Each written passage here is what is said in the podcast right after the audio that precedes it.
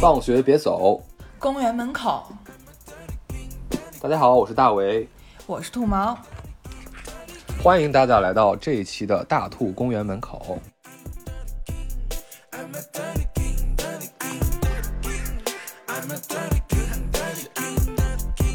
首先要祝大家儿童节快乐。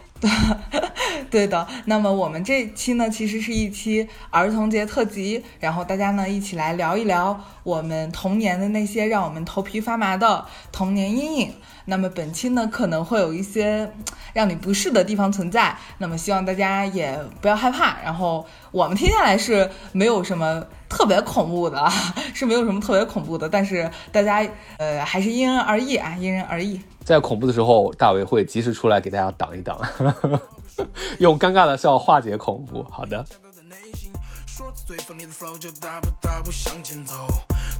你知道一提到这个，我心里第一个反应的是什么吗？就是那天我在洗澡的时候呀，我忽然就是想起来，我说我们以前小的时候老有那种童谣。我只记得那个什么，什么什么什么一个什么一个丁老头，然后那个什么就在地上画那个圈的，然后还有什么那种，一个丁老头欠我两个蛋，对的，我说三天还，他说四天还，去你对的，然后还有那种就屎尿屁的，你知道吗？都是那种骂娘型的，我就记得这种，你知道吗？有一个那个，呃，那个什么。呃呃什么？你妈的头像皮球，一脚踢到百货大楼。对你妈的头像，然后那个什么，对，一屁崩到百货大楼，你知道吗？然后百货大楼什么什么，然后然后一看就是你妈的头。哎，有知道的听众可以帮我们 评论里头 Q 一下全文，我已经忘了。然后就是我跟你说，我那天想到一个什么，就是有一个，我记得小时候特别，因为我还当时为这个童谣还做噩梦，你知道吧？就是说是是啥？呃。雪白的大腿儿上楼了，雪白的大腿儿敲门了，雪白的大腿儿，呃，杀人了！我靠，就是这个。然后我就我那个在那雪白的大腿杀人了，我脑子里一个画面就是一个雪白的一根腿，然后他敲门了。就我首先没有想想明白为什么是雪白的大腿呀，然后后来我是你的脑中画面是只有一就只有腿吗？还是说那个鬼影里头露出来一个腿？不，就是一个腿，一个干腿，然后就上门了。那还挺。后来我想，为什么是雪白的大腿呢？难道？后来我想，哎，是不是血淋淋的大腿上楼了呀？我一想，好像是血淋淋的大腿上，就这个有好几个版本。然后就小的时候，经常就是小孩嘴里就念着呢，你知道吧？就用这个雪白的大腿上楼了，雪白的大腿杀人啦，就开始就那样，就那样吓你，你知道不？就那样挠你。但这个事儿，我怎么感觉我好像陷入了某种曼德拉效应啊？就我的童年怎么完全没有这个呀？但感觉你描述的这个。传唱度好像非常的高，但我好像对什么雪白的什么什么好像有那么一丢丢的印象，我也说不上来。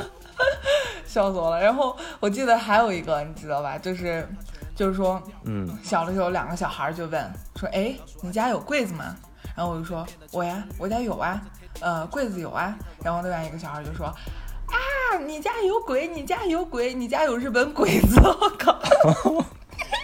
感觉好弱智啊！这个 这个恐怖吗？你有为这个感觉到害怕过吗？我只是很疑惑，为什么是贵等于鬼，最后又等于日本鬼子是什么鬼？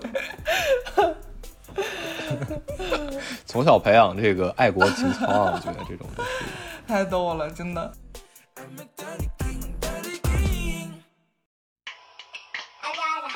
其实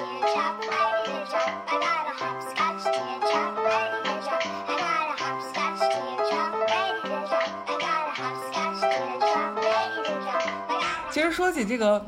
这个这个童谣啊，我觉得很多小朋很多人小时候都会被那种那种呃什么大灰狼抓你这种吓过吧？你有被这种吓过吗？如果你不听话，大灰狼来抓你这样？呃，我觉得我好像在得知就是说呃什么什么什么狼来了这种故事，就经典的这种，就是老一辈，尤其是奶奶辈哄哄孙子的这种。说法的时候，我好像已经对这个事情已经免疫了，不是说免疫了，是知道他就是拿来哄小孩的，你懂我意思吗？就是那会儿虽然我也是个小孩，但是我知道这个话是拿来哄小孩的。但是我就印象很深刻，就是那会儿我奶奶还在世，然后她呃，就是我暑假回家的时候，我不是属于那种我从小就夜猫子，晚上不爱睡觉嘛，就爱闹，然后她就会说，就是用非常紧张的声音说啊，那个什么什么什么狼爬要来了，狼爬要来了。然后我在想，他是狼爬到底是个什么东西啊？他可能写成字儿应该是狼婆吧，就是就是用土话念出来是狼爬，你知道吗？然后我会被我奶奶那种紧张感给。吓住，但对于这个狼，因为我完全没有概念，我就没有吓住。但其实我觉得，老一辈那里其实我有过一个正儿八经的一个童年阴影。就我现在想想会觉得有点瘆，就是小的时候会在老家回老家的时候会莫名其妙的就会就是你会不知道是因为吃坏东西，还是因为就是撞了什么不干净的东西吧，就是你会突然上吐下泻，就发烧，你会全身难受。然后我就好几次这种经历，但这种经历一来的时候，我奶奶就会。从那个那会儿是睡那个炕嘛，然后她会从炕上拿出一个非常古老的一个老笤帚，然后那个笤帚那个毛都感觉掉快掉秃了，然后她就开始手里就开始念咒，你知道吧？然后他就念特别快，他瞬间好像换像换了一个人格一样，就是唰唰唰唰唰唰，然后说不知道在念什么，然后他拿那个扫把就疯疯狂在我头上挥，你知道吗？然后那整个那个过程我都是非常紧张的，我都非常害怕的，因为感觉奶奶就好像突然就是被什么东西夺舍了一样，然后就念念念，然后念完之后，就是本来很严肃的那个场景，然后他会最后他结束是怎么结束的？他会对着那个扫帚说“呸呸呸”三个字，然后把那个扫帚扔扔出扔出那个房间门，扔到院子里头去。我每次他在念那个“呸呸”的时候，我就绷不住了，你知道吗？就是有一个，就特别神奇的一个记忆，就是一种呃前半段是恐惧，然后现在也想起来也挺吓人的，然后后半段是觉得荒谬，然后荒谬并且好笑。我想先问一下，就把你用笤帚扫了之后，你有好吗？你的上吐下泻好了吗？我好，我没有好，但是不是是这样的。我好了，但是你知道我好的瞬间是哪个瞬间吗？就是我开始笑的那个瞬间，就是我小时候躺的时候，我看到我奶奶把那个扫帚扔出去，我觉得特别滑稽，我就开始笑了。我一笑我就不疼了。可能就是老人家的用意吧，就是演一出让你笑一笑，我就忘了疼。真的不是很理解，反正我就是，然后我还特别遗憾，你知道吗？就是我不知道为什么，就是好像老一辈的这些就是神了刀怪的东西。他也不往下一辈传，然后像我呃姑姑呀、我妈妈呀，他们也 不会，但是他们的母亲是 会的，对，然后就失传了。我当时，我现在我还很想去了解一下他到底在念什么。我觉得可能是骂脏话吧，滚滚滚，快滚快退退退！有可能，因为这个地方剪一段那个原始音频，笑死。啊，精神精神污染！哎，你说的确实有一定道理，因为你刚刚这么一说，我忽然想到，就是因为我就是知道一点皮毛嘛，就是这一块儿，然后就是风水这块儿，然后大概就是说遇到那种有撞客着了，就是说或者遇到鬼打墙，你就是骂脏话。然后，比如你走夜路，然后干嘛的？你就是骂脏话。然后，呃，走夜路，你觉得自己撞见什么东西了？你就是，呃，你就是吐痰呀，或者吐唾沫呀，或者是就是对着它撒尿，反正就屎尿屁。哎，你看这屎尿屁就是驱邪避害的。哎，是不是给小孩教这种屎尿屁的童谣，就是让他们自己在外头活动的时候，让鬼们都绕着走啊？是不是这个原因？哎，其实你前面说到这个。乡里的这个事儿啊，我小时候也有一次，就是那会儿还在我就是农村嘛，然后就在我姥姥家，我印象特别深。然后就是，呃，也是住在农村的院儿里，然后在炕上，然后晚上就睡觉，然后也是干嘛？然后我奶我姥姥就说，我姥姥说说哦，你再你再不听话，就黄鼠狼来抓你了。他说的是黄鼠狼还是什么，我忘了，反正就是说什么来抓你了。然后他说你听，然后我就不闹了，我就安静，我就赶紧听。你就真在听？对，我就在听。然后外面就是。外面就是就是风吹，就风忽然开始吹树叶了，你知道吧？因为是农村，外面就是院子嘛，然后就开始吹树叶，然后树叶就一阵阵哗啦哗啦响。哦，我靠！当时我的汗毛都起来了。我现在回想一下那个瞬间，说实话，我的汗毛还是起来了。我靠，有点他妈的吓人。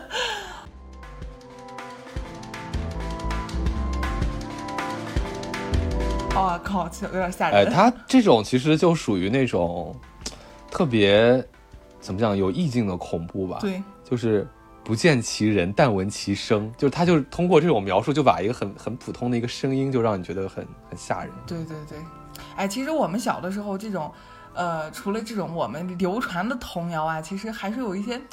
呃所谓的都市传说，其实还是呃也是给我们造成了半真半假很大的心理阴影的。对，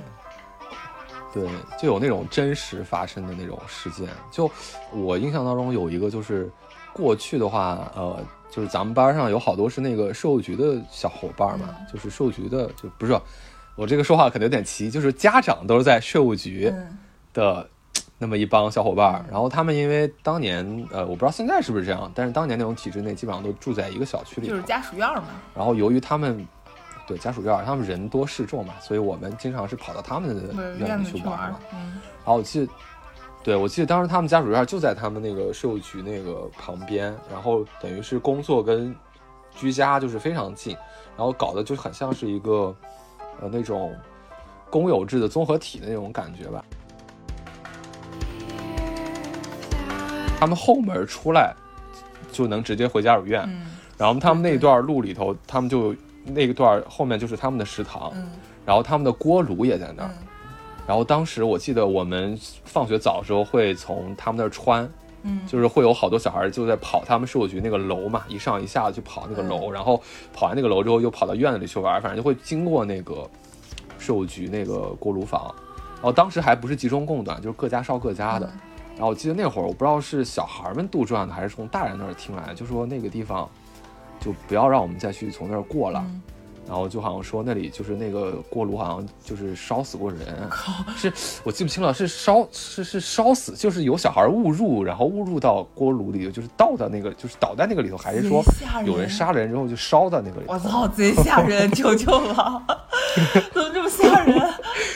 我印象中我，因为我觉得你肯定是你肯定是知道我说的这个空间的，然后你现在再一想，你吓不吓人？就是但是我记得啊，我记得当时是就是也是这个税务局，他说那个大楼里头，我记得还见报了。当时是我就是我脑子里的印象，我的记忆是从报纸上看的，说是税务局大楼里闯进来一只老虎，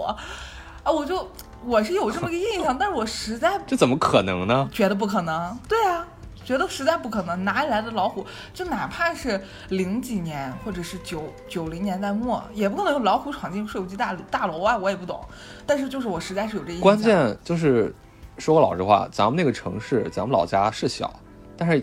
我们税务局可是在城中心啊，老城的中心啊，然后再加上我们那个地方的大气候，它也没不没可能有老虎啊，公园的老虎都养的半死不活的。啊，所以我就不懂，我不知道我这个是哪里来的记忆。就你这个记忆吧，我觉得它不光恐怖，还特文学。又很荒就诞，感觉这不是刁一男嘛？你这你就刁一男上身了，你这就是不是刁一男拍就是那个电影吗？个《白日焰火》里头那个楼里站了一个马吗，这不就是那个场景吗？啊，对啊，就是包括那个，就像他拍的那个叫什么来着？南方车站天鹅野鹅湖那个嗯，车站那个，对，它原版叫野鹅湖嘛，它里头不是就是拍了一段那个公园里头那个老虎的那个，对，哎，对，就你就给我这感觉真的，就还挺文艺的，还挺美的。咱们这是天生的素养，文艺老年，哎，三岁看老，三岁已经看到文艺的那个了。就连，对，就我们我们跟刁一男是同步原创出来这个念头的，好不好？哎，这里特此说 明一下。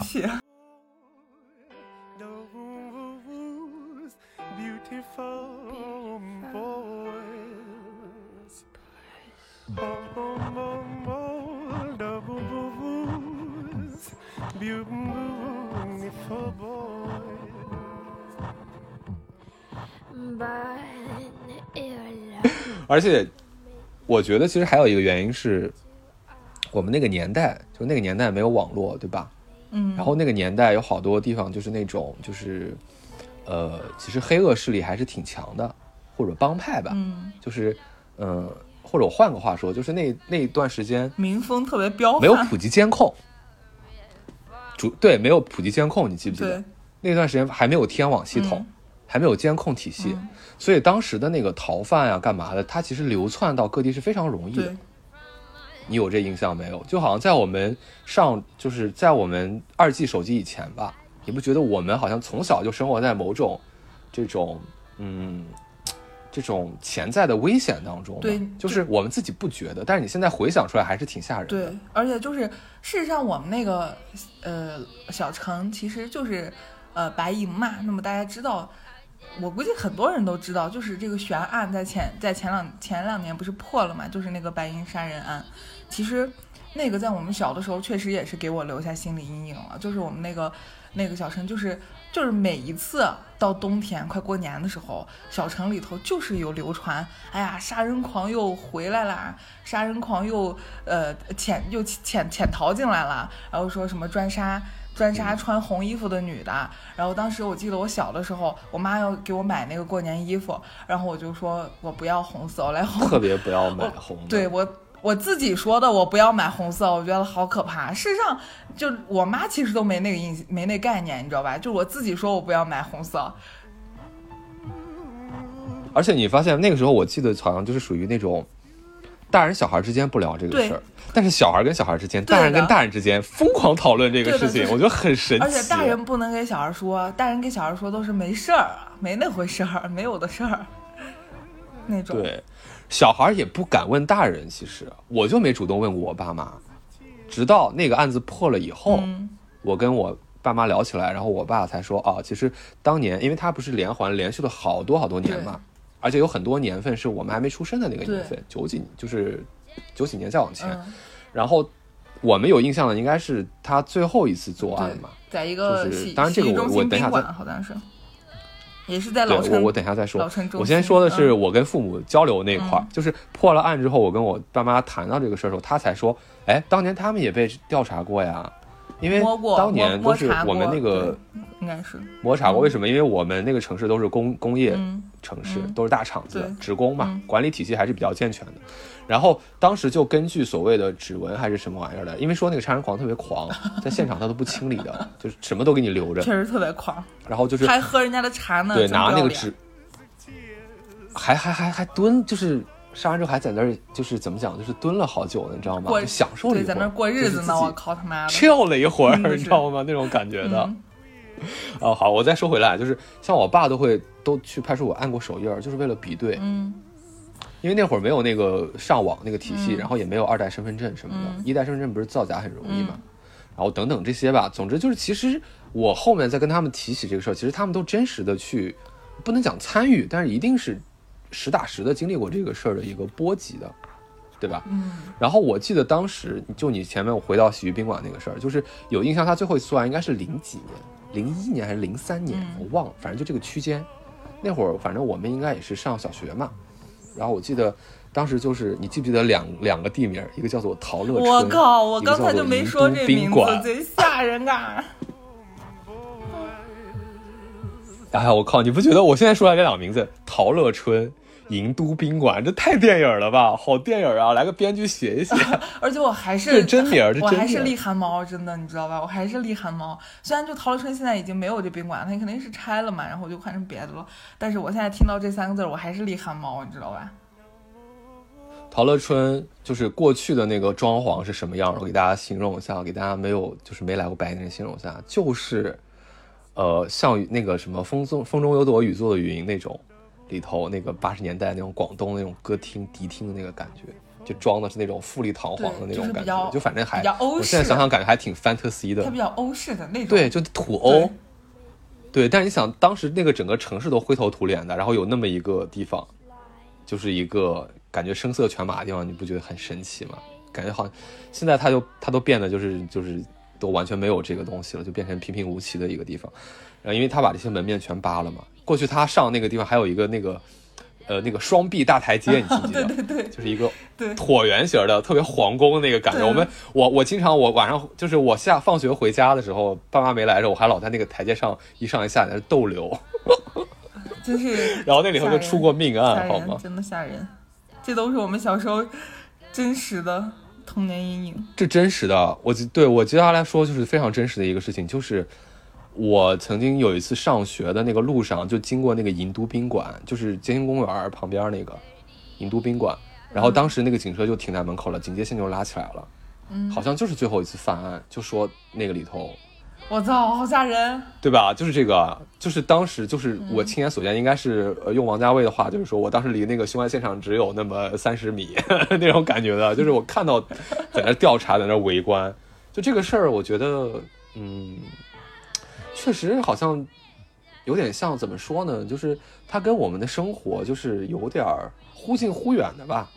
它那种感觉就像一个你说不上来的一个东西，就有点像路边野餐里头那个关于野人的传说，对吧？就大家都会很惊恐这个事情。对，都是有点人心惶惶的那种感觉。对，但是你又真的见不到。我这儿需要给大家破个案，就最后这个事儿怎么查出来的？就是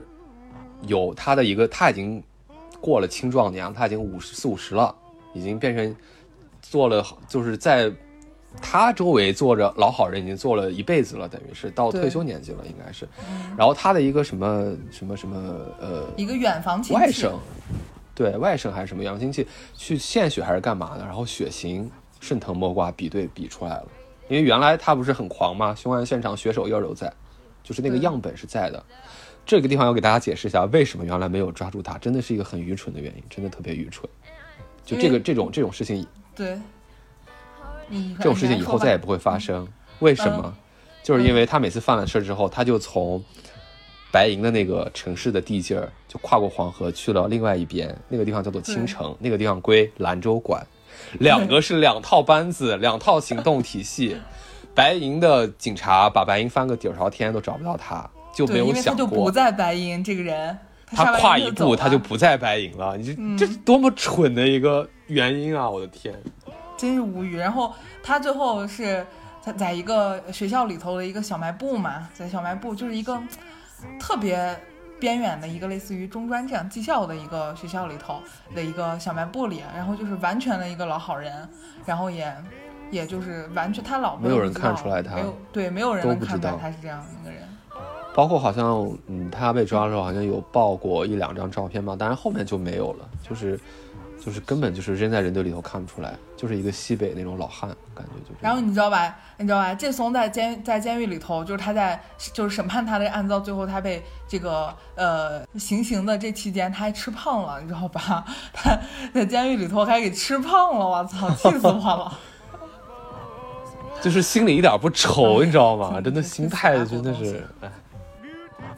就是我感觉这个事儿吧，有点意思，就是说外人，就尤其是啊、认识我的人，就是可能因为我一直在外地啊、念书嘛，然后大家说你哪来的，我说我北京来的，他们都是一种特别惊恐的眼神看着，哇，那不就是那个杀人狂那个故乡什么的？就说越外面的人听这个事儿是一个越带传奇色彩的一个人啊，就是一不是越外面的人听这个事儿就是一个越带传奇色彩的一个故事，然后好像顺便把白银塑造的也就非常的一个奇幻，再加上一些粗粝，再加上一些野蛮，总之就这种荒蛮的一个东西。但其实我们从那儿出来的就不太会有这种感觉，包括其实越离这个当事人越近，你会发现他越显得日常。就像你说的，他在监狱里吃胖这个事儿，他可能他可能这辈子都没觉得这是这事儿是一个多么大的事儿。嗯，但是我记得这个事儿破案完的呃小半年儿内吧，我记得我妈还跟我说来着，说说说，哎，听说那个最近有那个剧组过来采风，然后过来干嘛干嘛，就说准备要让那个演那个呃地久天长那个王喜嘛，叫啥？王景春，让他去演啊、王景春去演这人，我当时就觉得，哎，就有种莫名其妙跟这事儿有一个连接。但是你有没有发现，其实，在我们小的时候，这种事儿其实还挺常见的。就前一段时间，好像又重新火过的一些老剧，就是那种好像就大家就会说啊，你看原来的尺度多大多大多大的那种。但是我觉得好像童年这个事儿孙红雷有点分不清。对的，对的，对的，就是你不觉得我们小时候这个事儿 这个事儿有点分不清，你发现没有？就是嗯小时候我们看的电视剧就有一些很残暴的东西，但据我们小时候的记忆，这些都是经过美化或者经过删改，然后经过就是可能真实案件更加残暴的这样一些事情。对，其实你说到这个命案，就是小时候我们看的一些一些电视剧，也真的是就是尺度特别大，口味儿也很重，然后就是特别的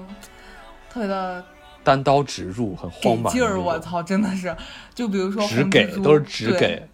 对啊，就是哦，我刚刚就想说这个，我要想不起来名字，我操，就这种，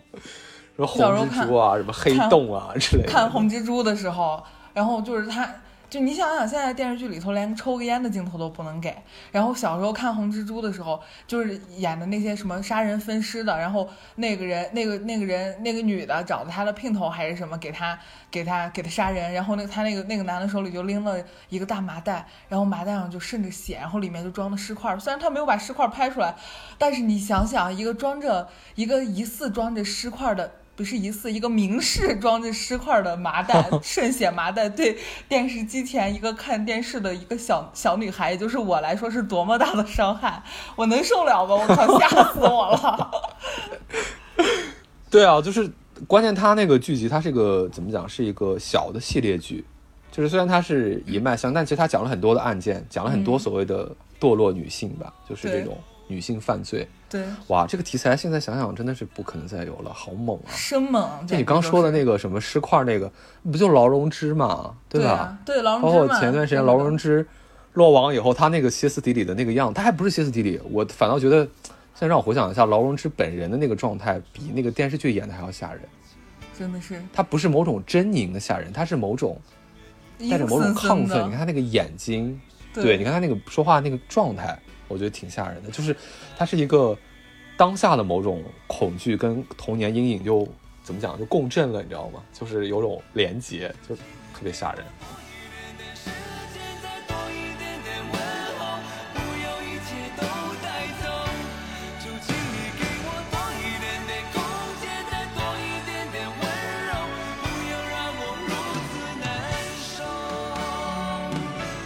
就是你细想，他们这些人脑海里头就没有一块认知是关于对生命的敬畏，就这个让你觉得很吓人了，就是，就他没有发育到那一步的感觉。就咱也别说生命的敬畏了，你分尸的时候你不害怕吗？好好好，我们可以到下一趴了。哦，我还要跟你说这个，这个这个电视剧《重案六组》里头，《重案六组》第一部我印象特别深，他们要去。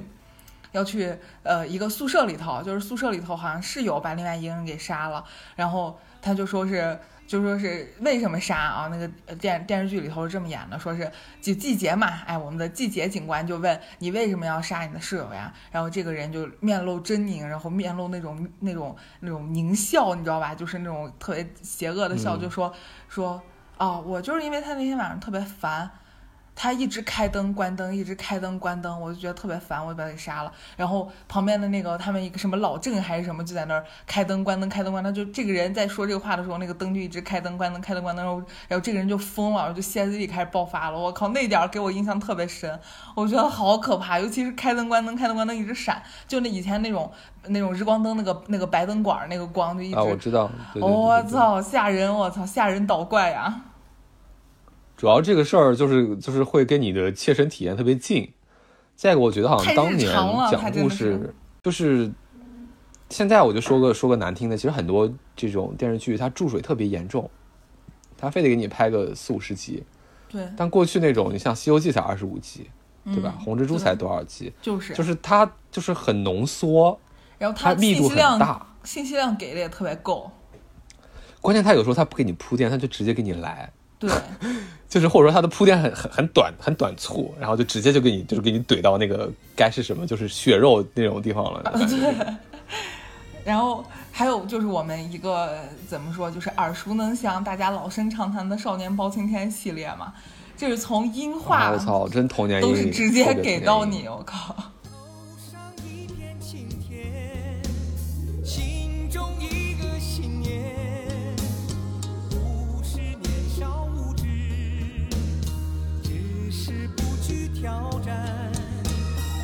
我小时候还老看，然后特怕，然后不敢看，然后又在那儿看，我真的是，因为小时候是是是这个，我印象应该还是就是还是回老家看的，你知道吗？还是在农村跟那个表哥表妹们看的。我也是你，想农村那个环境，对吧？就你你出去上个厕所之后，就是全是黑的，因为没有灯。就是你你想想，你晚上半夜看完《少年包青天》，你要出去上厕所，我操！就野就就是野的，你知道吧？野地里的那种感觉，然后旁边在哎在不知道哪儿来一股风，吹树叶子吹得啪啪响。你说你瘆不瘆？你就说瘆不瘆？有那种就是农村那种醉汉，现在现在知道是醉汉，但是他们就是那会儿不知道，就是半夜里你会听到就是脚步声，然后把那个狗吵醒的那个时候，就可能在你家隔壁院墙就那么往过去走，然后还没有灯，哇！就这这种感觉让我想起了路内的小说里头，就是营造的这种氛围。啊，对，那就比我们大一些嘛，就是我们的表哥表姐这种，我们的小舅舅这种小舅舅这种年代的。哎，他标准就那个，我觉得我们之后已经打算安排一期要聊聊路路内了，对，对，路内确实是这方面很很擅长。聊聊那个生猛的年代。我就我就说《少年包青天》里头有那种尺度，也都给的特别足。他就是他，要不然就是什么，呃，那个谁，林楚楚他爸不是被大剪子把他爸的头给剪了吗？我靠，这多吓人！还有什么，呃，什么垮一族转过来，忽然一个骷髅脸，然后动不动就是什么女鬼又出来了，鬼气森森的白纱，要不然就是把人烧焦了，烧焦的尸体什么的，我觉得贼吓人。我靠，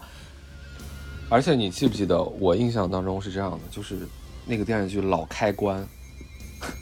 老老把那个就是就是坟儿坟儿给挖了，然后把关给打开，老啊这样。然后然后我记得里头有一个就是就是被被打开以后，然后那个那个里头是一具焦了的尸体还是什么样，然后就说这个人是怎么死的，就说这个人好像是呃被人在被子里还是在怎么样，然后先是毒气熏死的，然后再啊烧焦，怎么怎么样，给我一个巨大的童年阴影，就是我可能很久很久很久，可能差不多一直到我上大学，我甚至上上大二，甚至到那会儿我都很很惧怕，晚上的时候就是把被子盖过头顶，你知道吗？我总觉得我被子盖过头顶之后就会有毒气过来，我不知道为什么会有这个想法，很奇怪的想法巨。大的童年阴影，我靠！哎，但就是这个想法就类似于什么呢？就类似于可能嗯你小时候每个人都会有的，就比如说，呃，踩着那个地砖，就是如果你踩到砖缝，你会被砖缝里头伸出来的刀给砍砍掉脚那种奇怪的想法一样，你知道吗？自己给自己忽然设置关卡，然后就被自己设置的关卡就给吓住。对，但是那种其实我觉得是大家比较有共性的。我觉得我这个是纯属自己作出来的，因为我觉得我可能这个想法也不一定真的就跟那个剧情对上，可能剧情也不是这么回事儿。但我小时候就固执的以为，因为小时候老有那种健康讲座嘛，就说小孩晚上睡觉不要把那个被子蒙着头，会那个氧气不足，晚上会做噩梦。我天然的我就惧怕这个事儿，我还不是为了好玩，我就觉得就是把头钻进被窝，甚至我都不敢把头钻进被窝偷着看书，你知道吗？其实这个事儿是好多人会做的一个事儿，或者偷着看手机，我都不敢的。我就觉得我把头钻进被窝之后，我会会会有毒气把我毒死，太离谱了。真的，对一个对一个看电视的小男孩造成的伤害多大，他知道吗？留下了多大的心理阴影啊！比一个大逼斗还大。就是《少年包青天》里头有好多那个焦尸啊，就被烧焦了尸体，其实都是黑人兄弟演的。我靠！对啊，我前两天在那个就抖音上看到大家把这个东西截出来了，然后都在那笑，就笑。不知道但是我不知道就是从哪儿我也觉得很荒谬黝黑黝黑，我靠，很荒谬。我也觉得很荒谬，就是他不是还配那个文，就是配那个综艺的那种那种对话嘛，就说什么，嗯就是就是他不是两个黑人在那靠在一起嘛，嗯然后一个就配了个字幕说什么什么 我们这是干嘛呢？然后另一个人说哎没事，反正钱挺多的。他说干嘛我们就干嘛呗。但是我不知道为什么，就是现在看起来如此荒谬的一个东西，小时候看上去觉得巨恐怖，真的巨恐怖。对，真的是哦。还有那个《神探狄仁杰》第一部，我不是我不是说我挺我我我特喜欢看《神探狄仁杰》，我不知道为什么，反正我就是、哎就是我除了研研 老哥，老哥你的审美整个就是老哥品味，我操！就是除了喜欢研究真学，我不是在疫情封控期间又把《神探狄仁杰》的四部拉出来看了一遍，然后就看《神探狄仁杰》第一部的时候，我就想起来我小时候以前和我爸晚上就看《神探狄仁杰》这种嘛，以前叫五朝迷案，你知道吧？就是、啊就是在十一十一二点的时候，就是半夜就会有那种地方小台就会播这种五朝迷案。然后里面有一个案子是第三个案子，第一部的第三个第三个案子叫呃滴血雄鹰案，你知道吧？然后里面就有一个无头、一个无头将军，我操，小时候巨害怕。那个那个真的很害怕，那个真的很害怕。真的他还挺会拍的，然后我感觉他整个就是一个拍商业片的思路，你知道吗？他对，每次就是拍拍一套路都是下人家那个一致的对，就拍一下人家那个脚，然后就是你想是宇文成都的鬼魂吧怎么着，然后就是海碗大的那个铁蹄，就是又是拿一个那种什么三叉戟还是什么东西就来了，然后里面动不动就是哎人头就从树树树坑里树洞里头就滚出来他其实就穿了一个啥呢？他就穿了一个 oversize 的袍子，然后那个领头领口就是在头脑袋顶上就完事儿了吧？我操！哎，特别可笑。然后小时候小时候不知道，你知道吧？就觉得啊，李元芳能打过吗？这万一是把狄大人给给那个什么了怎么办呀？然后对啊，关键我们觉得他比那个元芳高大，你这不你不觉得吗？我们当时就是一厢情愿的就被带入了。对，然后现在看的时候就是哦，孙悟空来了不一定能打得过李元芳，你知道吧？漫威家族可以和李元芳拼一拼，我觉得可以，可以，可以，可以。太逗了。然后我就觉得，其实当时，嗯，好像好像我记得他们还有一个案子叫什么蛇灵案啊还是什么玩意儿对，啊，那个也挺蛇灵案已经到第二部的，已经到第二部了。反正就是就是钱雁秋导演嘛，就爱整这种啊、就那种旋里拐道的这种。这种而且其实他也挺重口味的，他前两部就是砍人的时候，他镜头都不避讳的，就头就直接往下对掉。还有他一砍不是分尸嘛，达到了那个对达到那个手撕鬼子那样的效果，但不过人家是剑砍的，可能稍微还真实一点，但人家就就是只给的。真的是这样。血然后李元芳的链链子刀一穿出去，那个人就就散开了，彻底就是属于裂开，你知道吧？当场裂开。对的，对的，对的，我操，反正还是挺吓人的。但那个我的印象就是，他的悬疑氛围其实营造得挺好的。挺好的，虽然我现在想想吧，他好像就是有点太过于套路了。他每个案子其实差不太多，包括他破案的时候那个状态，包括他配的那个元素，他不是。呃，就是每一每次他都要换一个那个远房的一个什么亲戚，要什么他侄女什么的，对吧？每一期会配一个女女性的一个角色嘛，就是每一个。其实第一部还不错啦，第二部第二部以后就有了。对，然后就是其实特别套路，但不知道为什么还看着挺上瘾的。我小时候，但是真的真的还挺好看的，而且而且它里面的一些台词啊，包括梁冠华，梁冠华就是我们贫嘴张大民嘛，然后他的那个台啊台词功底也是非常的强，都是人艺演话剧的演员，确实台词功底老一辈的还是演的非常的好的。对的，我就觉得这个片子就是无限美好回忆，但是现在可能自己的观影习惯已经变了，或者是被呃电影跟短视频看多了，你让我再耐下心看这么个几十集的电视剧，然后在那儿呃就是磨叽磨叽，我可能还真看不下去。哦，对了，你说到这儿，我忽然想起一个特别阴影的。就它里面有一集吧，我忘了名字了，但是那一集是拍了很多跟那个武则天的对手戏，然后武则嗯天那个不是吕吕中演的嘛，他那个里头好像就是武则天老做噩梦，就是武则天好像身边有人给她投毒还是什么玩意儿的，就是滴血雄鹰案，其实最后哦就是、就是有人要杀武则天来着。对，然后武则天那个噩梦拍的也贼吓人，就是一个对他拿那个三 D 做的一个一个花，然后那个花呃武则天在那个花园中赏花，然后那个花花突然就成精了，然后那个花长得巨大，然后开始追着武则天跑，然后他就给了一个镜头，就是那个那个菊花还是什么那个花对着武则天就看着啊在那边笑，你知道吗？我操，那个真的好童年阴影啊！然后就是他那个拍的还有点怪和那种感觉，就是全都扭曲了。啊，对对对对对对对对对，就那种感觉，就那种 feel，就是拍的特别的嗯诡异，我觉得它是 creepy 吧，我觉得算是那种，对，就是不是简单的血肉的吓人，而是那种怪异，那种 weird creepy 那种感觉，对对对。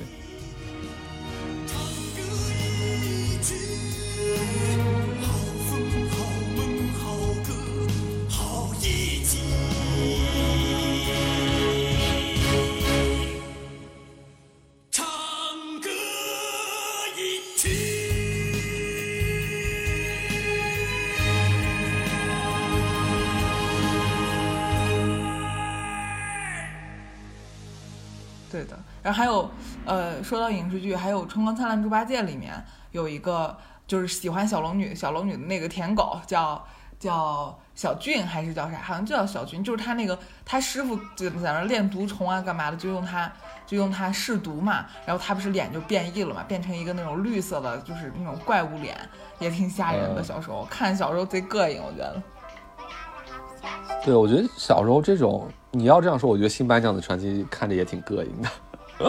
就是他就那个特技太粗糙，你知道吗？特技太粗糙导致的怪异。现在就是你看，我就像学了三年动画做的，你知道吗？就很像 cos 片，你知道吗？就是一个梳着那么个头，然后突然就撞到那个白的那个身子上，就中间一点过渡都没有，就特别的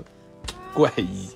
然后还有那种，其实也有一些，就是小时候我记得也有一些很直给的一些那种武打片吧。咱们小时候看那种武打片，我感觉还挺暴力美学的，就是什么断手断脚的都挺常见的。比如《新龙门客栈》里头那个对那个厨师，还是讲兰州话的呢。对，还是个兰州人，然后就是对用他炫炫羊肉的手法炫了，把甄子丹的手给炫成鸡爪了。对，关键那会儿特别恶趣味，他还不是说把镜头给你移成移到脸上，就是拍那个人啊多痛苦在那儿叫，他就给你看对那个对对对，白骨的那个手。就是白骨就在黄沙下面伸出来，我靠，那个也是我的童年阴影，我真的小时候把我吓坏了，我不敢看。对，包括我们看的那个什么《七品芝麻官》这种喜剧，它其实有好多嗯重口的那种上的一些东西。我也我现在不知道该怎么说，反正就是有挺多重口的，就是它不是某一个段落，而是有好多那种散开来的元素，我觉得都挺重口的，什么什么铡刀杀人呀、乱七八糟的，我觉得。真的是。还有一个最经典的就是不要和陌生人说话嘛。哦，那个就属于心理心理那种心理恐惧了，心理阴影。其实那个片儿一直拍的电，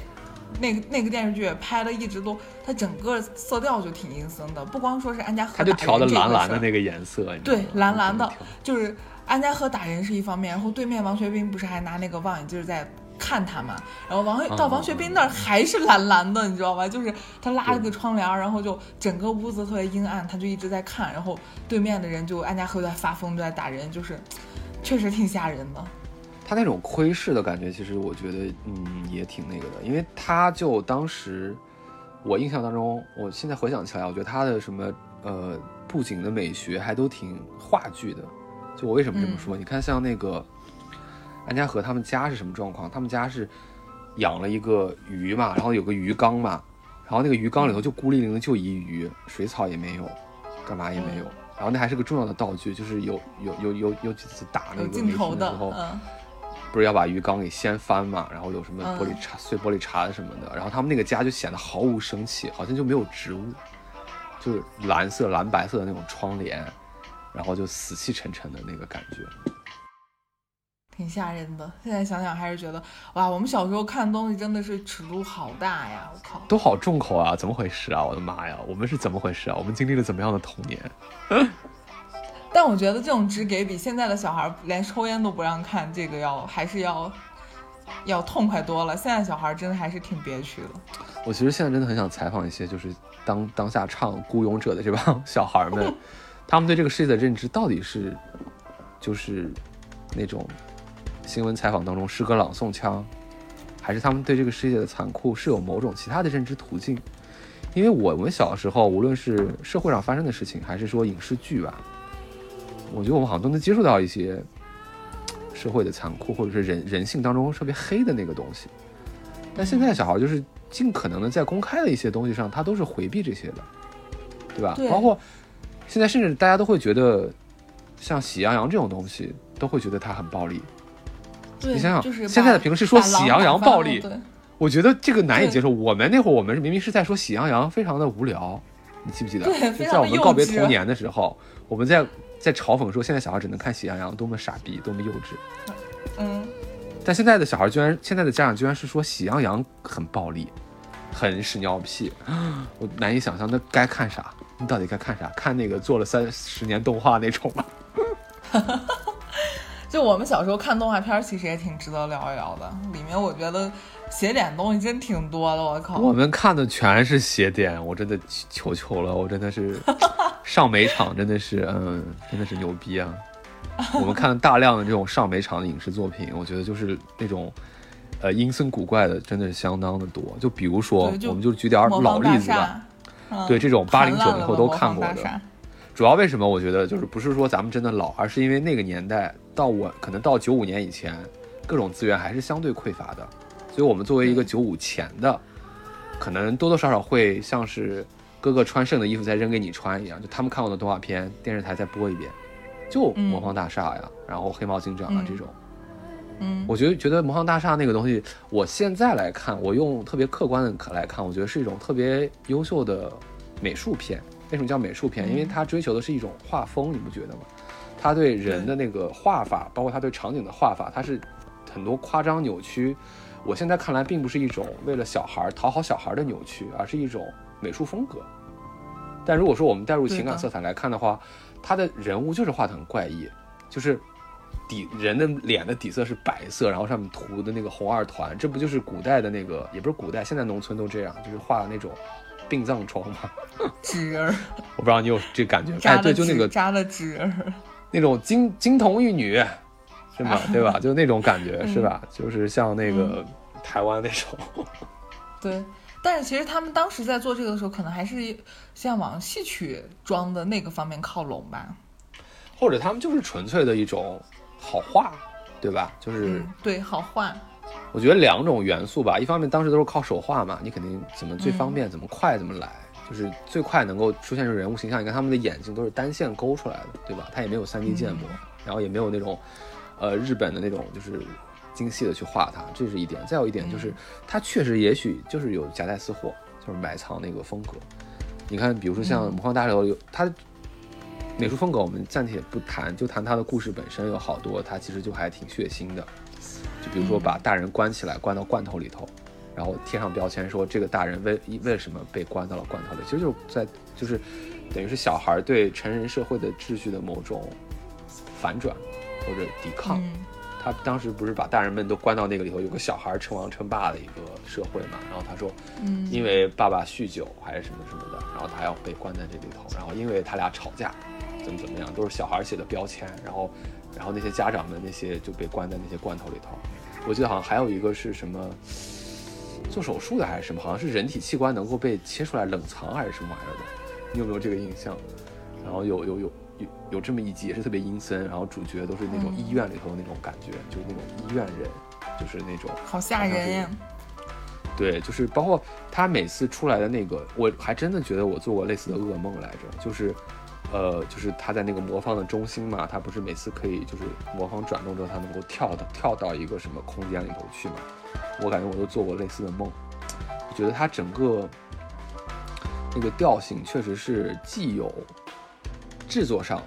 或者他美术风格上的一种追求，但是这个追求的内核本身我，我是觉得不排除它是确实有某种怪谈美学的一个状态。包括郑渊洁自己也说过，包括郑渊洁自己的那个履历，他的其他作品他都是不那么阳光的。舒克和贝塔是不是也是他的呀？是他的，就是就是我现在看舒克和贝塔，我真觉得我就是童年那种悲剧感都是从那个地方来的，就是那种很他很乐于去谈一些嗯不幸福的童年，被遗弃啊什么的。你看这那个魔方大厦主人公不也是那种感觉是那种跟父母关系不好啊什么玩意儿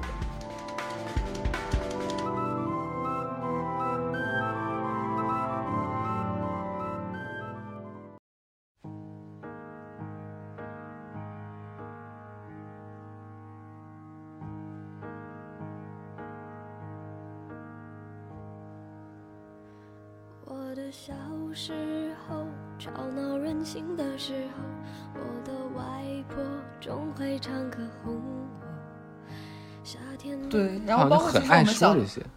小的时候看过的一些作品，也有什么小虎还乡啊，什么啊、呃就是啊，会有一就很种悲哎。对，很悲，就是生下来之后，他是有一个从嗯一无所有，然后我要去对去追追求、去追寻我命里的那个目的地的这样一个感觉在的。然后它中间可能会有一些啊、对，可能坚韧不拔的品质，或者说是啊、坚持不懈的追求的这么一个勇气，这些东西的一个鼓一个鼓励和提倡吧。但是它起点设置的时候，它不像说是上来就是一家亲，然后就搞一些小打小闹，就它还是有一种相对来说宏大的命题在的。这个事儿我觉得还是挺奇特的，好像它就存在过那么一段时间，就是我们还在看动画片的时候，当我们不看动画片的时候，这个事儿就完全不存在了。你不觉得这些观影给我们自己造成的某种心理影响是一个很深远的吧？它可能谈不上阴影，但对我们对命运的一个感觉好像有点早熟，或者说对，也不能说早熟吧。我我我个人始终觉得舒克和贝塔的故事对我影响特别大，以至于到底有什么影响？呃，就是我记得我在两年前的时候回看过一次，就是特地找过来去看它，然后看了我整个就一就各种哭，就是不是不是哭啦，就是说嗯，很很悲还很感慨的吧？对，非常感慨，然后一直在流泪。而且我觉得他那个故事也没有写完，就是他动画拍出来那个部分也没有完全把那个故事讲完。但是尤其是看开头的那些，我就是开头几集的时候，我一直在流泪。我不知道为什么，就好像跟他有命运、情感共振、连接，就那种感觉。他虽然最后看上去是一个励志故事，但你就会觉得他那个那种怎么讲蓝调、那种 blues、那种忧愁，就是浓的，在它的后面就特别浓烈，就你说不上来。你包括你说的小五还乡这个事儿，就提醒到我，就是小五还乡，我都没有，我当年看我都没有把它看完，我就觉得我看不下去了，就觉得他怎么这么这个孩子活得怎么这么辛苦？太苦了。对，你觉得？对呀、就是一个苦孩，他为什么要这么辛苦呀？他为什么就是为什么为什么就是天不垂怜？他为什么就是什么都没有？他就这么就可怜，你知道不？你就觉得他对，就是这个事儿，为什么这么多磨难？你就会觉得他对对，为什么要把这么多磨难加在他上？包括你记不记得小时候我们嗯其实还略略看到、那个比较晚了，就是那个好像是小厨神富贵还是什么玩意儿的，就讲清末的那个，对吧？里面就有那个嗯长得很夸张，然后声音很奇怪那个慈禧太后嘛。最近好像大家又去模仿她，就啊那样就那种那种，就是说话像太监一样的慈禧太后，那种其实她也很悲凉啊，她在表达一个时代的一个那种，她有很多关于时代的那个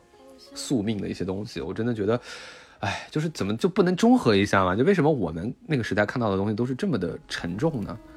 包括而你看我且他还，他在他在沉重之余之后，他会给我们树立一种理想主义的价值观。就是说，我就拿《小虎还乡》举例子，就是他就是就是类似于这样子的动画片，它总是会有一种大的理想在里头。它不像说是可能啊。呃，喜羊羊灰它不是小猪佩阳奇，对，阳你知道吧村里头大家就是小打小闹一下，我跟你开开玩笑，你跟我开玩笑，这样，他就是有一种宏大的理想，就是小五还乡，我就是要找到我的父母，我要找到我的家乡，包括我们看的一些其他的类似的动画片，比如说《蓝猫淘气三千问》，什么呃什么呃那个叫什么蓝猫那个什么红兔，什么红兔，蓝猫其实已经相对比较娱乐了，红兔是有点儿的。红兔不是带了一些那个就是江湖 气，带了一些武侠的感觉。就是首先他们的他们他们设置了一个比较完整的世界观，然后里面会有一些理想主义的追求在里面，就是它是一个完整的故事。它如果说是如果说是我们把以前的电影、以前的动画片就是比作一个完整的故事，那么现在的这种动画片就有点像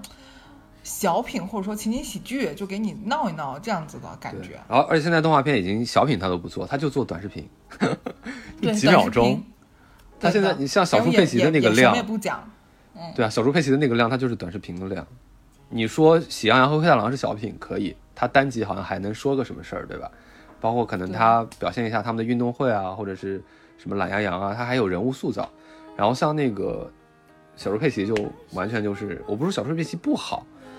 因为它也有一些，就是说你把它你接进入它世界观以后，它有一些很好玩的东西。就我觉得嗯我们小时候看过的这种，它确实是像一个嗯长篇叙事的比较多，然后它长篇叙事一定是有一个非常为了长篇能够成立，比如像《小虎幻象》，它会设定一个非常巨大的一个结果，然后这个结果之间的那个长度是会非常长的，所以你会看得特别累，你会觉得他怎么这么多磨难，怎么还不能，对吧？就是因为你他为了让你看下去，他每次他好像要看到一点希望的时候，他要在这一集结束给你掐灭，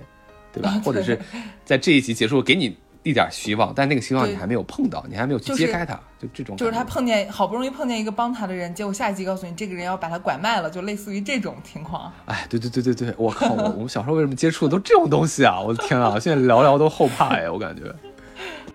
我以为这就是我所追求的世界，然而横冲直撞，被误解、被骗，世界背后终有残缺？我走在每天必须面对的分岔路，我怀念过去单纯美好的小幸福，爱总是让人哭，让人觉得不满足。天空很大，却看不清楚，好孤独。就同样是呃上美厂的，应该上美厂跟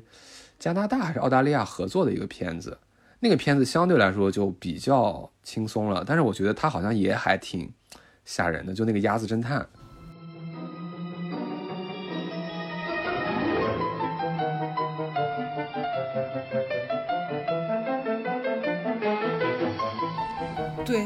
对，鸭侦探的音效做的特吓人，我印象中我就被他那个他的电影就是他的姑，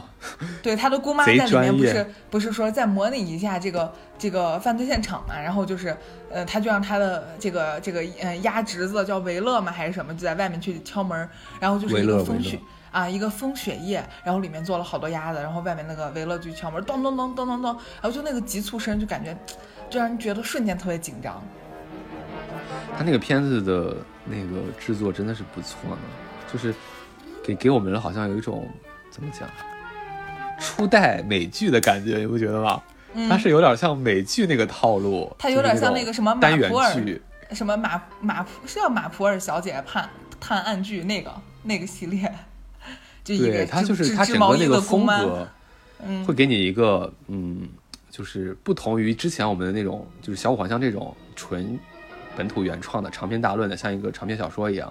对它不是，它是人物是持持续的，但它很稀释，它是单元剧，它它尽量它在一个剧里头，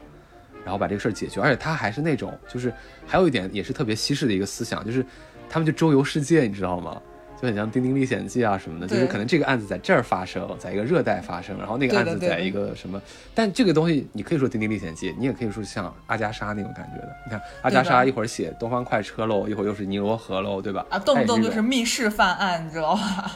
对，然后又又又又是这种全世界各地的那种感觉，就还挺有趣的。对的，而且我特别喜欢他那个片头剪的特好，真的是真的，嗯，特别有艺术感，对，就是一半儿童年阴影吧。我是我觉得真的是这样。挺有意思的。然后，嗯，我们小时候看过的还有什么奥特曼什么的，我们这里就不细聊了。但是我印象中，奥特曼里头有几集也挺吓人的，就是就他把那个怪兽做的特别的。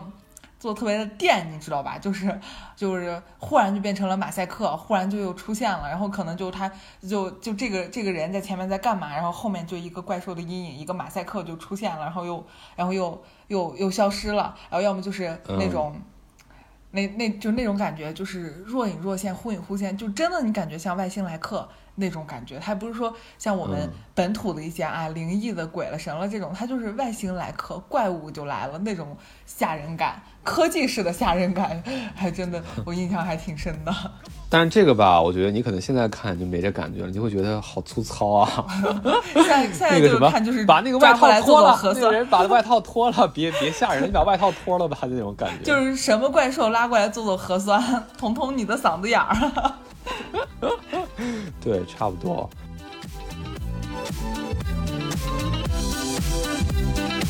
然后我记得，呃，这种经典动画里头，我还有一个一定要说的，我前面忘说了，就那个《猫和老鼠》有一集嗯，我知道那个你要说哪集。，Tom 嗯，不知道怎么休克了，然后他就上了一个通往天堂的电梯。对，那集真的是太牛逼了！我现在想想，他的无论从美术，你看，我现在回想起来，跟奥特曼最大的不同，我是觉得，我现在回想起来，我既觉得他恐怖，我又觉得他美术牛逼。小的时候不懂美术是什么概念，你懂我意思吧？就现在我觉得，他那个他那个画，他往天上走的那个画，他那个就表达那个电梯的时候，真的好好厉害啊！就那个电梯出来的时候，然后他就真的很像那种，他取了一些那种呃教堂里头那种壁画那种感觉，就你，往天堂走的那个圣光，然后就一直往上走，然后他那个电梯处理的特别夸张，就很多层，然后巨长那个感觉。对，其实那一集挺神奇的，就是它是众多情景喜剧里头唯一一集，就是就你感觉创作创作者在那一写那一集的时候，他好像这他这就是他夹带的私货，他好像要表达一些什么对对，那种感觉。就比如说他当时在那个天堂入口的时候，不是有很多猫也在嘛，就是排队嘛，然后在那登记，嗯就说你是怎么死的，嗯然后就是有的是什么被被主人扔扔了，或者是有的是什么嗯投到河里淹死对了，，一窝小然后还有一还有扔了，哎，对然对后还有被对对对，一个门板夹小猫，死的，就是一个扁猫。对对，就是好像有某种关怀，在里头。对对的。然后其实那一集好像你说有多大的情节吧，我现在也想不出来有多大情节。但最恐怖的是，他不是就是往那个地狱掉的时候嘛，那段嗯我觉得他处理的特别的丝滑，就让你觉得真的是无缝衔接往地狱掉。对不是，结果他醒来之后发现自己是被烤了，还是就是被一个一个一个小一个一个小炭粒儿从那个壁壁炉里头掉出来，把它给烫着了，烫醒了。而且那一集里头，你说有那种地狱里头那个人，拿着三叉戟的那个人还是那个狗来着？那个狗我觉得也形象也特别符合。对，就是你说那一集有汤姆挨打，一直在倒霉被老鼠整，好像也没有，他就是这个作者想夹带的一点儿私货，我觉得。对的，那集你说他俩到底多斗智斗勇，我也记不清，记不清就说明他没有怎么斗智斗勇，对吧？因为我能记 Jerry 出来。对我能记起来斗智斗勇的，比如说那个他们搞那个音乐会，汤姆弹琴，然后嗯 吵到那个 Jerry，Jerry 上面闹，对吧？就是那个音乐喜剧，然后还有就是，呃，汤姆在办那个风筝，对吧？然后他们在那嗯闹，然后他不是劈叉把那个树都给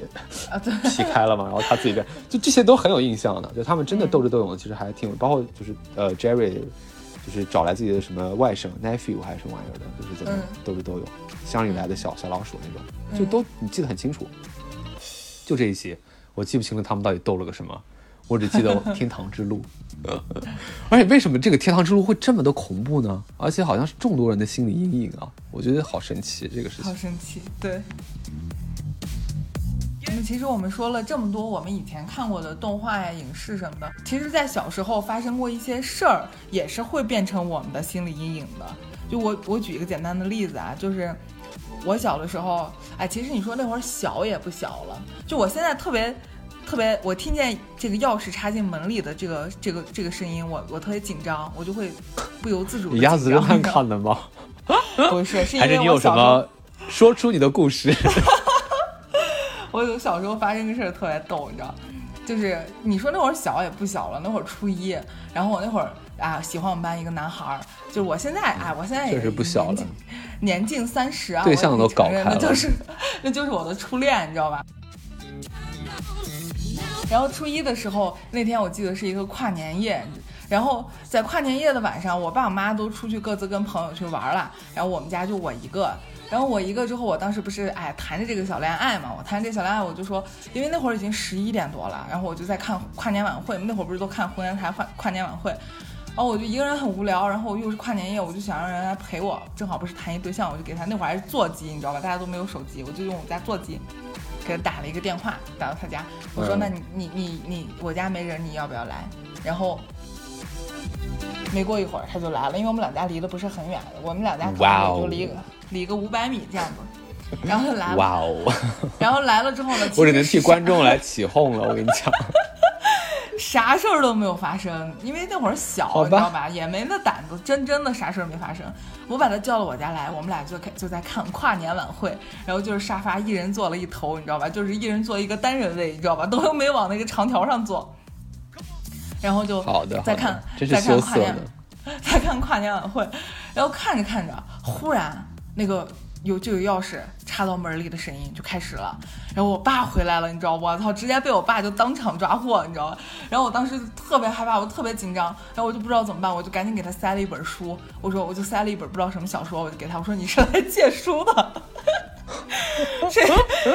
谁他妈笨拙的大半夜上方式啊，我感觉真的是。大半夜上我家来借书，多可笑！然后我说你是来借书了，然后我爸就开门进来了。我当时就觉得真的是头皮发麻，大脑一片空白。然后我就我爸进来就当场就把我俩堵到家里。我爸说这是谁？我说我同学来借书的。然后我爸我爸就。我爸说，那你一个人敢回去吗？因为他那会儿也不是特别大啊，跟我差不多同龄，比我大个一两岁。我爸说，那你敢回去吗？一个人那会儿已经十二点了，然后他就，然后他都没说话，我就赶紧说，我说敢敢敢，有啥不敢的？他一个男生，然后我爸说，那行，那你就先回，然后然后他就走了，我这个这个叫来这小男朋友就走了，走了之后呢，我爸就就问我，就说开始要来审你了，啊，就说来干嘛来了？我说真的是来借书的，我说啥事儿也没干。然后然后你爸就说那天晚上大半夜的啥书这么重要要借？可能也说了吧，反正我那天晚上就已经神志不清了，你知道不？就是精神出走，你知道吗？精神彻底出走，然后我就我就特别害怕。然后我爸就我印象特别深，那天晚上我们家的灯就一直亮到三点多，然后我就我也不敢睡，我我爸就一个人在默默的抽烟，你知道吧？就也没关灯，然后我就到两三点，我实在绷不住了，我就跟我爸说，我说你别给我妈说行吗？真的啥事儿也没发生。我爸就沉思片刻，就说行。然后到现在我妈都不知道这个事儿，你知道吧？特神奇。嗯 还是你爸偏袒你。嗯那你现在就是还是会有这个阴影吗？就是当时可能把你吓着了，吓着了，然后你现在可能听到插钥匙就会一紧，紧张。你知道吧？对，虽然我现在也没有什么可藏的事了，但我还是觉得特别紧张，我还是觉得有点害怕，就好像这个我是没法代入因为我好像对，就是别人敲门或者是这个，我我没我我我觉得我对敲门啊或者钥匙插入门的惊恐程度还没有别人打我手机来的惊恐程度大。电我还是电话恐惧症呢，我操！你这是为工作整的，你知道吧？对，那你有那你有没有什么，就是类似于小的时候有这种创伤，导致现在特别对某个事儿特别惊恐，这样子？这个事儿咋说呢？你让我现在盘点吧，我还真有点说不出来。我可能小时候对阴影，嗯，我不知道为什么，我我我是现在自己已经醒悟了，自己已经健全了，还是自己已经就是成功的，呃，怎么讲，就是突破了什么吗？因为我你让我现在想，我真的一点儿都想不起来。我觉得我现在没有阴影，我觉得我现在啥都不怕，天不怕地不怕。无所畏惧，无所畏惧，你知道吗？好牛逼啊！我都觉得很很神奇，因为本来就是你谈这个事儿的时候，就前面咱们在聊那些时候，我脑子一直就在搜索，我是不是有什么真的很吓人的阴影，或者说到现在还没有挥之不去的阴影，似乎没有。就如果你到那个程度，我觉得没有，甚至是到你说的这种插钥匙程度，好像也没有。我现在能唯一能想起来就是，我小时候好像对就是体育课这块，我确实是有阴影的。因为我记得我小学的时候有一次是运动会还是所谓的趣味运动会啊，就是有一有一个项目就是一个就是叫小棒杆球还是什么玩意儿的，然后当时就就是是用那个接力棒推那个球，是不是？接力，棒就是一个推篮球，对的，对的。但是那个东西也是要练习的嘛。然后我小时候身体素质也不是很好，然后这个事儿，呃，我就跟我妈说，我说我说我需要去就是找一个这种东西去练，然后怎么样？可能我不知道是因为我表述的不对，还是我妈那会儿是生活中遇到什么不好的事情，反正她特别凶，就觉得好像我在无理取闹，就好像她没有 get 到我这个东西是要在学校去比赛的，她觉得我好像是没事找事儿还是怎么样，反正她就疯狂的，就是骂了我一顿。骂完之后呢，好像她就甩给了我一根擀面杖，还有一个瘪了的气球。嗯，就这一段，我可能对我心心造成了某种阴影，然后导这个阴影导致。挺伤害的，然后导致我当时在那次比赛当中就是完全不会，你知道吗？就像个傻子一样，就是就是 就是就是球跟那个棒跟球就完全是脱离的，然后那个不知道怎么动，看旁边小伙伴都走了的话，自己就在拿脚踢那个球，然后再假装再拿棒子再弄，然后当时好像就就是就是倒数吧，反正就是失败了，反正不是就是反正输了输的很难看，然后我不知道当时小周围的人有没有嘲讽我，我觉得周围人都在笑我。你懂我意思吗？就是小时候嗯小孩自尊心都比较强嘛，我觉得周围人都在笑我，但可能大家都可能谁都不关心谁吧。我觉得 真真实情况可能大家谁都不关心，可能都顾着吃零食或者干嘛，就没有人会 care 你这种，并且他又不是一个什么正规的比赛项目，对不对？可能没有人关心。但不知道为什么这个事儿好像就给我造成了一个巨大的心理负担。哎，像我就完全不记得了，我根本不记得你有过这出，无非就是小学的时候嘛，但是我完全不记得。啊，对啊，你你哪怕这是运动会，你输了你都不丢人啊，这有啥好丢人的？对对我可能旁边就是在吃零食，我没有管你。关键就是说，你哪怕就是说你去跟人比赛赛跑，对吧？或者跟人比跳嗯远干嘛的，你输了就输了呗。就我觉得，我现在想起来，因为我现在价值观，我觉得这是 nothing 的事情，就是嗯无所谓的事情，就锻炼身体嘛。但我不知道为什么，当时就会对所有跟体育相关的事情产生巨大的一个负担，非常大一个负担，有阴影。我甚至觉得体育好的男生，我觉得都会，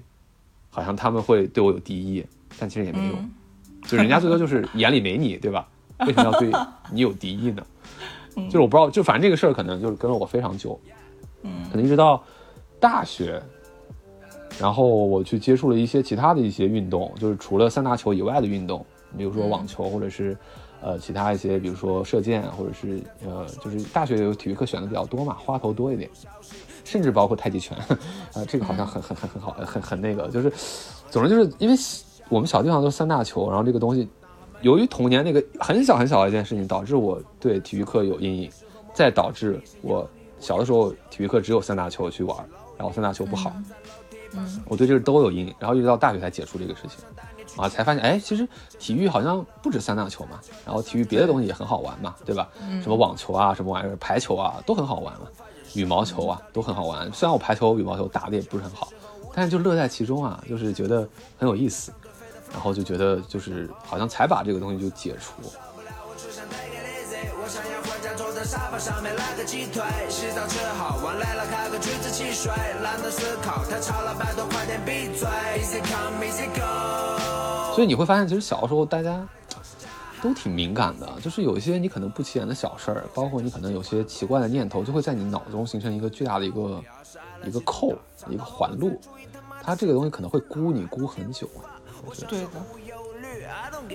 所以说，小的时候发生过的一些事情，虽然它很小，其实包括小朋友都是这样，在我们现在成年了以后去看，可能是一件很小的事情，很微不足道的事情，但是在小朋友来看呢，就是天大的事儿，而且会对他产生一生的阴影。这个事儿其实。嗯，还是还是挺值得大家关注的吧。虽然我们俩现在没有小孩儿，就也没有到，也没有说是有这样的负担，但是但我们粉丝里头是肯定有。对，还是还是挺值得关注的一件事儿。如果说是我就是我我在我我我以后有小孩儿，或者说我我成为小的时候我的妈妈的话，我是会想我是会想要去关注一下这件事儿，还是需要一些及时的开导吧。对，包括就是当小孩发出一些微弱的、看似是不舒服或者某种求救的时候，你要很关注他是什么，因为小孩他不是一个，我觉得小孩也不能一概而论，有很多小孩就是小大人，包括你看像我们从小看那种动画片，那种忍辱负重的动画片长大的，可能从小就带着某种，对吧？就是要承担一些事情，然后要给家长报喜不报忧这种性格，对吧？可能天然就要来这种，也许。小孩在给你发出一些微弱求救的时候，可能他心中已经承承担着巨大的一个压力了，就这个压力是你要，呃，划到他那个身份环境当中去设想的，就是说这个事儿会不会干扰到他的生活，包括你小时候可能被有些，呃，大龄青年欺负了，被无业青年欺负了，或者被那种，那大大人当然觉得那些小混混可能踹两脚就，就是四散而逃了，但是小孩会觉得自己的生活受到了巨大的威胁呀，可能就会。不敢给家里人说，然后怕怕家长怎么怎么样，然后就是会对这种黑恶做出某种妥协，或者是被他就是诈骗了，或者怎么，这都是怎么讲，就是一种呃不太不太好的事情吧，就是不太好，由于忽视所造成的一些悲剧，我觉得就是这样。所以不是有一个很经典的话嘛，就是说呃呃，有些有些人的童年可以用来就是。治愈他的一生，而有些人的一生都是来治愈自己的童年的。我觉得大家尽量要避免后面这种情况的发生。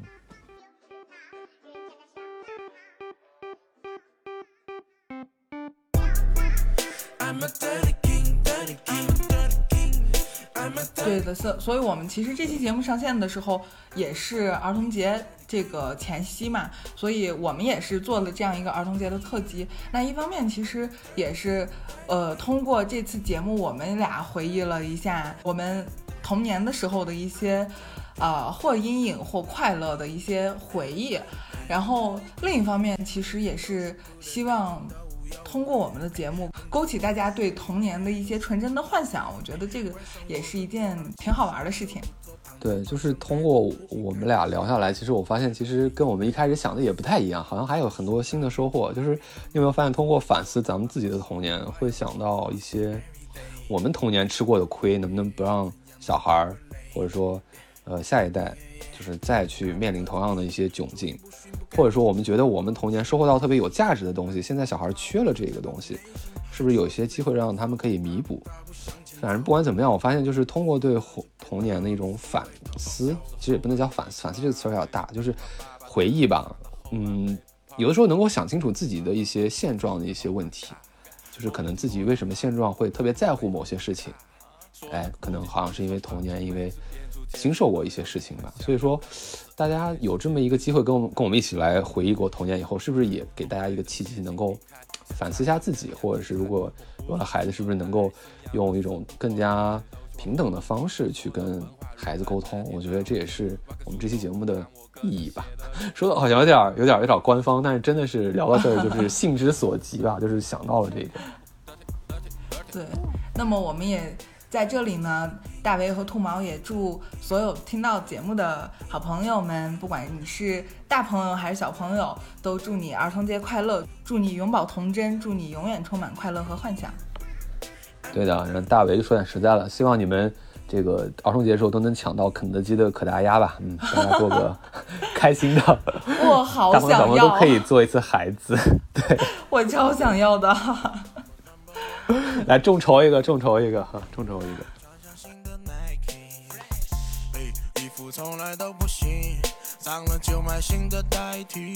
好，那么本期节目就要聊到这里啦。